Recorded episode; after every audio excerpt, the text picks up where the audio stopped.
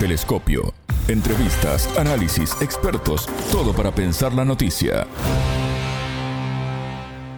China y Estados Unidos avanzan en sus relaciones comerciales y turísticas, inmersos en una compleja competencia tecnológica y de seguridad. Bienvenidos. Esto es Telescopio, un programa de Sputnik. Es un gusto recibirlos. Somos Alejandra Patrón y Martín González desde los estudios de Montevideo. Y junto al investigador y académico peruano Carlos Aquino, doctor en economía especializado en Asia-Pacífico, analizaremos la visita a China de la secretaria de Comercio de Estados Unidos. En Telescopio te acercamos a los hechos más allá de las noticias. Estados Unidos y China acordaron crear un grupo de trabajo para cuestiones comerciales tras la visita de cuatro días a Pekín de la secretaria estadounidense de Comercio, Gina Raimondo, en un intento de bajar las tensiones entre ambas naciones. Autoridades chinas afirmaron que el país asiático se encuentra preparado para fortalecer el diálogo y la cooperación económica y comercial con Estados Unidos. En ese sentido, el ministro chino de Comercio, Wang Wentao, aseguró estar dispuesto a trabajar junto a Raimondo para crear un buen entorno político que permita a las comunidades empresariales de ambos países fortalecer la cooperación. Gina Raimondo es la cuarta funcionaria de Estados Unidos que viaja a China este año, una señal que refleja el acercamiento a alto nivel entre los dos países y abre la posibilidad de un encuentro entre los mandatarios Joe Biden y Xi Jinping. El grupo de trabajo se reunirá dos veces al año a nivel viceministerial y Estados Unidos será sede de la primera reunión a principios de 2024. Pero no todos fueron acuerdos. China manifestó su preocupación ante un conjunto de medidas establecidas por Washington, incluidas los aranceles de la sección 301, los controles de exportación y las restricciones a la inversión bidireccional. El entrevistado. Para profundizar en este tema, ya tenemos en línea al investigador y académico peruano Carlos Aquino, doctor en economía especializado en Asia-Pacífico. Carlos, bienvenido a Telescopio, ¿cómo estás? Es un gusto recibirte. El gusto es mío, Alejandra, que gusto escucharte. Hasta este miércoles está en China la secretaria de Comercio estadounidense Gina Raimondo. ¿Qué podemos destacar de esta visita de cuatro días que ya llega a su final? Sí, sí, prácticamente ya terminó, ¿no? Sí, pues ella ha venido en unos momentos un poco complicados en la relación China-Estados Unidos, ¿no? Sabemos que hay una competencia, digamos, entre ellos. Estados Unidos ha tomado, en particular, desde el año pasado una serie de medidas que China eh, llama, quiere, eh, que, China eh, dice que quieren impedir el desarrollo de China, como por ejemplo restringir la venta de semiconductores avanzados usados en inteligencia artificial o automóviles eh, autónomos.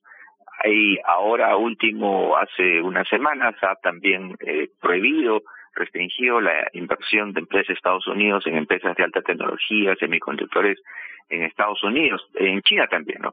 Por su parte, Estados Unidos dice pues que eso lo hace porque no quiere que estas tecnologías de última generación vayan a China y puedan servir, por ejemplo, para que China ah, tenga un ejército más avanzado que pueda eh, amenazar la seguridad de Estados Unidos. Y esta es una visita que ya es la tercera o cuarta de funcionarios importantes del gobierno. No recordemos que en mayo estuvo el secretario de Estado, también estuvo la secretaria del Tesoro.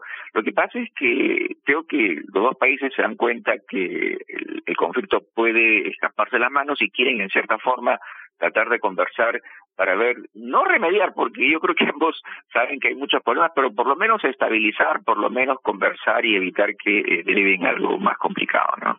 China trasladó a la Secretaria de Comercio de Estados Unidos eh, sus preocupaciones sobre temas que incluyen los aranceles estadounidenses de la sección 301, los controles de exportación y las restricciones eh, bidireccionales a la inversión. ¿Qué podemos esperar de estos planteos? Sí, este, eh, eh, estas medidas que China justamente está pidiendo que Estados Unidos eh, eh, remedie viene de hace antes, ¿no? Recordemos que desde el año 2018 empezó con la alza de aranceles que incrementó Trump y que eh, la administración Biden también ha seguido, ¿no? Claro, la justificación que dio en ese momento Trump y la es la misma que tiene Biden es que eh, China pues aportaba mucho a Estados Unidos y que China también eh, pues restricciones a la venta de productos de Estados Unidos en China. Pero ha reiterado otra vez eh, eh, la secretaria de Comercio de que eh, estas restricciones, en particular a la venta de eh, semiconductores de alta tecnología, según ellos, eh, es un tema de seguridad nacional, ¿no? porque no quiere que obviamente que llegue a manos de, China y amenace la seguridad de Estados Unidos. Entonces, ella ha dicho que eso o no tiene negociación. Lo que sí ha dicho es que eh, gran parte del comercio de China con Estados Unidos no es un tema de seguridad nacional. Entonces, si bien es cierto, va a seguir manteniendo estas restricciones de las exportaciones de algunos chips, el resto del comercio sí podría conducirse de forma normal. Ahora, Estados Unidos también eh, ha pedido, así como China pide pues que levante estas restricciones que ha puesto Estados Unidos. A China, también ha pedido que China en cierta forma haga lo mismo. Y menciona, por ejemplo, no que este, China ha prohibido la venta de semiconductores de la empresa Micron Electronics, también ha estado poniendo algunas restricciones a las actividades de empresas de Estados Unidos, de China últimamente. Entonces, ambos países creo que tienen una lista de quejas que eh, se han eh, dicho ahora y eh, se ha hecho grupos de trabajo, ¿no? Se ha dicho vamos a reunirnos periódicamente para ver cómo se puede hacer esto, pero en verdad para algunos analistas no es tan fácil que esto se remedie. De hecho, en China se dice que creen que Estados Unidos tiene como una política de Estado impedir el ascenso de China y por eso están estas restricciones ahí. Por otro lado, también en China, en Estados Unidos piensan que China por el tema justamente de querer ser independiente, autónomo de la tecnología de Estados Unidos, va a tratar de hacer su propia tecnología e impedir que las empresas de Estados Unidos tengan acceso más amplio al mercado chino. Entonces, pareciera que, si bien es cierto, hay conversaciones y, han venido otros altos funcionarios de Estados Unidos también ahí, parece que la competencia va a seguir y hasta que no haya resultados concretos no vamos a ver si efectivamente eso ha sido efectivo, ¿no? Pero bueno, por lo menos es un gran avance que se vean porque eh, es la la visita del secretario de Comercio es la primera en cinco años desde que empezó el conflicto comercial. Entonces, es un avance en ese sentido, por lo menos están conversando, ¿no? Porque durante cinco años no hubo ninguna conversación. Claro, fueron tres años de pandemia, pero por lo menos hay conversaciones y esperemos esto cómo evolucione en el futuro, ¿no? Y estas reuniones más asiduas que comenzaron a realizarse cara a cara, eh, lo que puede parecer una buena señal, no son suficientes, entonces se necesitan más acciones claras porque las sanciones por parte de Estados Unidos a China y las tensiones por Taiwán se mantienen. Sí, bueno, justo antes de, que venga la secretaria de Comercio, digamos como una eh, muestra de buena voluntad de, Estados Unidos, Estados Unidos tomó dos medidas, ¿no? Uno, eh, Estados Unidos había puesto en una lista negra, digamos, a, a muchas compañías de China que no se les podía vender algunos eh, productos eh, de alta tecnología levantó a 17 compañías de esa lista negra. Entonces, eso fue un gesto de buena voluntad. Y el otro gesto de buena voluntad, recordemos que el año pasado también Estados Unidos, junto con prohibir la, la, la venta de semiconductores avanzados, también había eh, eh, dicho que eh, iba a impedir la venta de equipos también para hacer estos eh, semiconductores avanzados en China, pero justo le ha dado eh, un, eh, un permiso, digamos, una aprobación de que durante un año más algunas firmas de Taiwán, como Taiwan Semiconductor Company, que produce muchos semiconductores avanzados en China,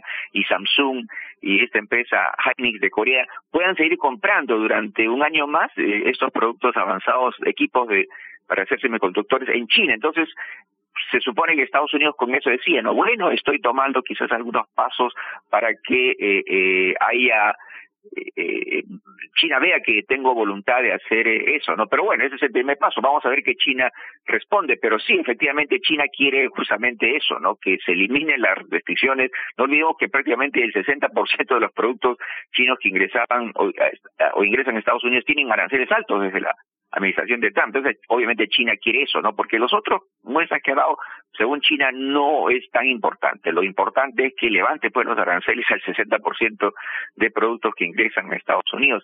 Pero eso no va a ser tan fácil. Pero en todo caso, ahí están los grupos de trabajo que van a ver en detalle si eso es posible, pero habrá que esperar. Ahorita no no hay ninguna eh, muestra ahí lo ha dicho la Secretaria de Comercio, ¿no? Es muy difícil que en estos cuatro días de conversaciones pueda haber resultados positivos, pero ha enfatizado eso, por lo menos estamos conversando. Y lo otro es que se ha encontrado también con varias personalidades importantes en China, ¿no? Ha estado con el primer ministro, ha estado con el ministro de Comercio, ha estado con el vice, eh, eh, el, el, el ministro de Turismo. Entonces, pareciera que China también tiene voluntad, por lo menos que en las conversaciones estén autoridades de alto nivel para que puedan tomar alguna decisión en el futuro sobre los temas que a ambos países les afectan. ¿no? Leía declaraciones de Raimundo que aseguraba que es importante resolver problemas vinculados al cambio climático y a la inteligencia artificial. ¿Qué posibilidad existe de que Estados Unidos y China puedan trabajar juntos en estos temas en medio de estas, de estas tensiones ¿no? y esta competencia tan latente? Claro, ese es otro tema también interesante, ¿no? Si bien hay, hay temas que involucran ambas eh, economías, que ellos ven como restrictivos a su comercio, eh, ambos han enfatizado, en particular Raimundo, de que hay otros temas, ¿no? Hay otros temas que son independientes de la relación bilateral, temas que afectan a todo el mundo, como lo, tú lo has mencionado, el tema del cambio climático afecta a todo el mundo, no solo a China, Estados Unidos, el tema de la inteligencia artificial o los temas de regulación de la inteligencia artificial también afecta a todo el mundo. Y se supone que China y Estados Unidos, como las mayores economías en el mundo, como los que más podrían hacer en estos temas, deberían trabajar en esa agenda común. Ha dicho, hay, hay temas que nos diferencian, que vamos a seguir discutiendo, pero estos temas que afectan a todo el mundo, deberíamos trabajar juntos, ¿no? Y, bueno, sí es cierto, esos son temas que, que salpican de la asociación bilateral porque involucra al resto de países y estos dos países, como las mayores economías del mundo, creo que tienen una gran responsabilidad en eso. Ojalá trabajen pues eh, en ese tema independientemente de los otros temas conflictivos que tienen ahí y no se van a resolver con una conversación, ¿no? China integra el grupo de los BRICS junto a Brasil, Rusia, India y Sudáfrica que tuvo una cumbre muy productiva justamente en Sudáfrica y que se va a ampliar a partir de 2024. ¿Cómo queda la relación de Pekín y Washington ante esto? Sí, sí, bueno, sí, pues ha habido, se ha conversado mucho sobre este tema de los BRIC. Es cierto, bueno, algunos quieren ver al, al, al BRIC como una especie de contrapeso, ¿no? Por ejemplo, al grupo de los siete, de este grupo de países industrializados, mayormente aliados de Estados Unidos, ¿no? Entonces quieren ver al BRIC también como un grupo que se oponga a ellos, ¿no? Pero esta opinión no es tan compartida. Lo que sí es cierto es que, claro, hay los países del llamado eh, el sur global, los países del hemisferio sur, los países en desarrollo que dicen que ellos les gustaría tener una voz también más grande en el mundo, porque eh, el grupo de los siete, el mundo occidental cada vez tiene un peso menor en la economía mundial, en la política mundial, entonces es obvio o debería ser natural que los países en desarrollo también tengan una voz similar. Sí, eran cinco, los BRICS ahora están llamando a otros seis eh, países más, entre ellos Argentina, por ejemplo. La cuestión es, eh, en verdad, para algunos este BRICS eh, de ahora más los seis tradicionales será o no un contrapeso al grupo de los siete, eh, entrará en conflicto o no con los siete. Yo creo que, por ejemplo, en el caso de Brasil, por ejemplo, en el caso de la India, no quieren eso, no quieren, podría ser un contrapeso, pero no necesariamente un adversario del grupo de los siete, porque no te olvides que India Brasil en particular, al contrario, por ejemplo, de, China y, Rusia, que sí tienen eh, una visión diferente totalmente del mundo de Estados Unidos, más bien India y Brasil también tienen muchos negocios, relaciones con Estados Unidos, entonces no quiere que haya un enfrentamiento entre todos los bloques. Pero sí es interesante, ¿no?, que este BRIC cada vez adquiera un papel más protagónico y con estos 11 países su peso en la economía mundial, en la política mundial podría aumentar, es cierto. ¿Los BRICS pueden dar una, un mayor respaldo a los países sancionados por Estados Unidos, entre ellos China y, Rusia?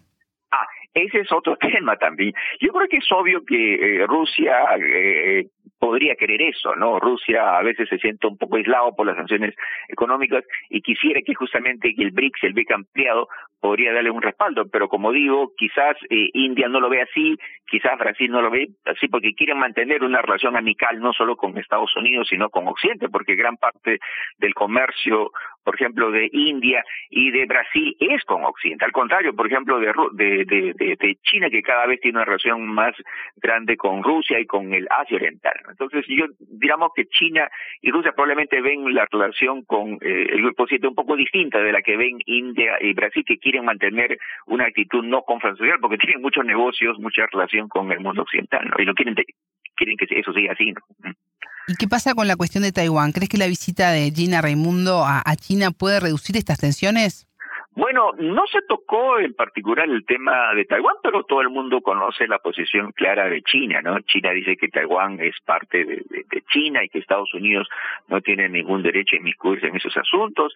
Y si bien es cierto, no, no, no dijo nada Raimundo sobre ese tema porque se trataron temas comerciales, pero bueno, los funcionarios de Estados Unidos dicen que sí, reconocen que eh, eso es así, que Taiwán es un tema eh, interno chino, pero claro, reiteran, dicen, ¿no? Que en verdad de toda posible reunificación de, entre China y Taiwán debe ser un asunto de taiwaneses y chinos y no debería haber una acción unilateral por parte de China. Yo creo que se ha reiterado lo que siempre se ha dicho, pero no se ha tratado en particular ese tema. Pero mientras sigan estas tensiones, mientras sigan pues las visitas de políticos de alto nivel a Taiwán, que hecho se paso en las últimas semanas no ha habido nada, eh, eh, este tema podría ser un poco candente, ¿no? Pero sí está pendiente ahí, ¿no? Si hay otra visita de otro político nivel, otra vez vamos a tener eh, noticias eh, un poco complicadas de la región China-Estados Unidos sobre Taiwán.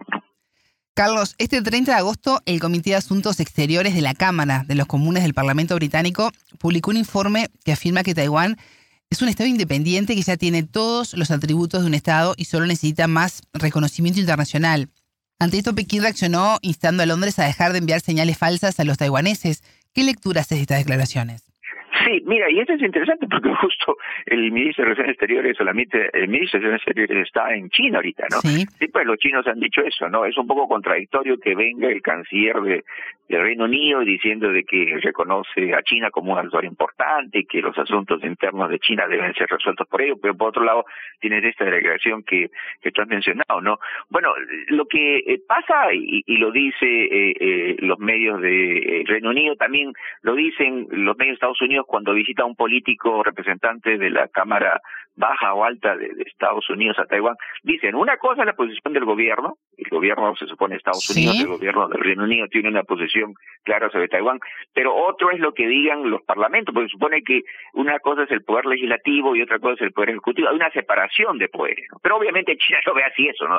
China se supone que dice que eh, tanto la Cámara Legislativa es parte del gobierno de ese país y debe tener la misma actitud. Entonces, ese es el problema, pues, ese es el problema que China dice, ustedes son un poco contradictorios, pues el gobierno dice eso, pero su parlamento dice eso, y no debería ser así. Pero repito, Estados Unidos, el Unido dice, acá hay una separación de poderes y nosotros no podemos interferir, pues, en lo que diga el dice. Pero es cierto, ¿no? Estas, estas declaraciones un poco que atizan ese sentimiento que hay en China de que piensan, ¿no? Que efectivamente los países extranjeros interfieren en los asuntos internos eh, chinos como consideran que es Taiwán, ¿no? Carlos, se viene para 2024 la cumbre de liderazgo turístico China-Estados Unidos en su edición número 14. Esta vez va a ser en China. ¿Cómo ves este interés de estrechar lazos, pero pueblo a pueblo? Sí, eso es interesante porque una de las reuniones que ha tenido justamente eh, eh, Gina Raimond de la Secretaría de Comercio en China, en Shanghai, ha sido con el ministro de turismo de Shanghai. No solo eso, ha visitado Disneylandia, ¿no? el parque de Disneylandia que de Estados Unidos que tiene en Shanghai, porque reconoce pues que Estados Unidos reconoce que el, turismo es una fuente muy importante. Disneylandia es uno de los lugares más visitados por los chinos en Shanghai y obviamente China también es un gran emisor de turistas, ¿no? China se convirtió ya hace del 2018 en el mayor emisor de turistas en el mundo y justamente también Estados Unidos espera que muchos turistas regresen a Estados Unidos. En todo caso es cierto lo que tú mencionas, ¿no? Eh, yo creo que para algunos a veces hay esos problemas de entendimiento de países porque no se conoce realmente. Entonces, lo ideal sería que mientras más chinos visiten eh, Estados Unidos y más estadounidenses visiten China, quizás ese entendimiento pueblo a pueblo sea un poco mayor y quizás podría eso o amenguar las diferencias que hay a nivel de gobierno. Por eso la importancia que le han dado, por eso la visita de la Secretaría de Comercio al ministro de Turismo de China. Y sí, efectivamente, han hecho también otro grupo de trabajo con miras justamente a este evento que tú has mencionado, va a ser el próximo año, ¿no? Carlos, bajo la premisa de, China, de que Estados Unidos quiere impedir su desarrollo, ¿qué podemos esperar y cuáles serán los desafíos para la relación entre, entre estas dos naciones para el año próximo, 2024? Es complicado, ¿no? Según algunos, eh, eh, la competencia está ahí, eso no va a cambiar. Eh, pero Estados Unidos ha reiterado, no, sí dice efectivamente hay una competencia entre nosotros, pero podemos negociar, porque según ellos más del 90% del comercio de Estados Unidos con China no involucra eh, eh, productos sensibles para Estados Unidos, entonces según Estados Unidos no tiene ningún problema en seguir haciendo comercio con China, pero China dice, bueno, si es así, levanten las sanciones que nos han puesto y todo lo demás, entonces es probable que se pueda avanzar en algunos temas, quizás levantar sanciones a algunos productos, pero yo creo que eh, este eh, competencia va a seguir, ¿no? Porque ya no es un tema solo de la administración Biden. Y se acuerda que, que el próximo año va a haber elecciones en Estados Unidos y se, gane quien gane, ya sea el gobierno demócrata o si Trump vuelve otra vez, pero especialmente si Trump vuelve otra vez, obviamente esa actitud dura contra China de Estados Unidos va a continuar. Lo que sí se eh, quieren, creo, los expertos es que, si bien es cierto, la competencia continúe, pero por lo menos que se converse, ¿no? Porque el tema no es solo un tema comercial, también es el tema geopolítico, de que las naves de, Estados Unidos y China se, se encuentran alrededor de Taiwán o en el mar del sur de China, que si no hay comunicación continua, eso podría devenir en un accidente que nadie quiere, ¿no? Entonces, en resumen, la competencia va a continuar lo que se quiere es llevarlo por los cauces eh, eh, civilizados, que se converse cuando pueda resolverse algunos temas que se pueda hacer, pero este tema de la competencia va a, continuar y, y, bueno, es así, pues eh, hay una competencia en China y Estados Unidos y por otro lado, China, los chinos están convencidos, son muchos de ellos, que Estados Unidos realmente quiere impedirles el ascenso y va a hacer todo lo posible para que China no asuma su rol como primera economía del mundo. Entonces, es un poco complicado el panorama, pero de que la competencia va a continuar, va a continuar. Ahora, lo otro, lo último que también es importante, en los primeros meses de este año las exportaciones chinas han caído, eh, eh, la inversión china en Estados Unidos ha caído, la inversión de Estados Unidos en China ha caído. Entonces, decir que este conflicto ya se está viendo en términos reales. ¿no? Vez el comercio se está achicando entre ellos. Entonces, si esto es así, podría haber lo que también otros eh, están pronosticando, ¿no? Que se forme dos bloques, uno liderado por China y otro peleado por Estados Unidos, y que este deterioro en las relaciones comerciales y de inversión continúe, ¿no? Esperemos que no sea tan agudo, porque repito, eh, eh, está en juego no solo la relación comercial de China con Estados Unidos, sino el, el resto del mundo, porque estos dos países, como los dos más grandes, eh, tiene un peso muy grande pues en la economía, en comercio, en inversión en el mundo. ¿no? Carlos Aquino, investigador y académico peruano, doctor en economía especializado en Asia Pacífico. Muchas gracias por estos minutos con Telescopio. A ti, Alejandro. Encantado. Telescopio. Ponemos en contexto la información. Hasta aquí, Telescopio. Pueden escucharnos por sputniknews.lat. Ya lo saben, la frase del día la escucharon en Telescopio. Todas las caras de la noticia en Telescopio. Lo importante es que levante pues los aranceles al 60% de productos que ingresan a Estados Unidos. Pero eso no va a ser tan fácil, pero en todo caso ahí están los grupos de trabajo que van a ver en detalle si eso es posible, pero habrá que esperar. Ahorita no no hay ninguna eh, muestra ahí lo ha dicho la Secretaría de Comercio, no es muy difícil que en estos cuatro días de conversaciones pueda haber resultados positivos, pero ha enfatizado eso. Telescopio, un espacio para entender lo que sucede en el mundo.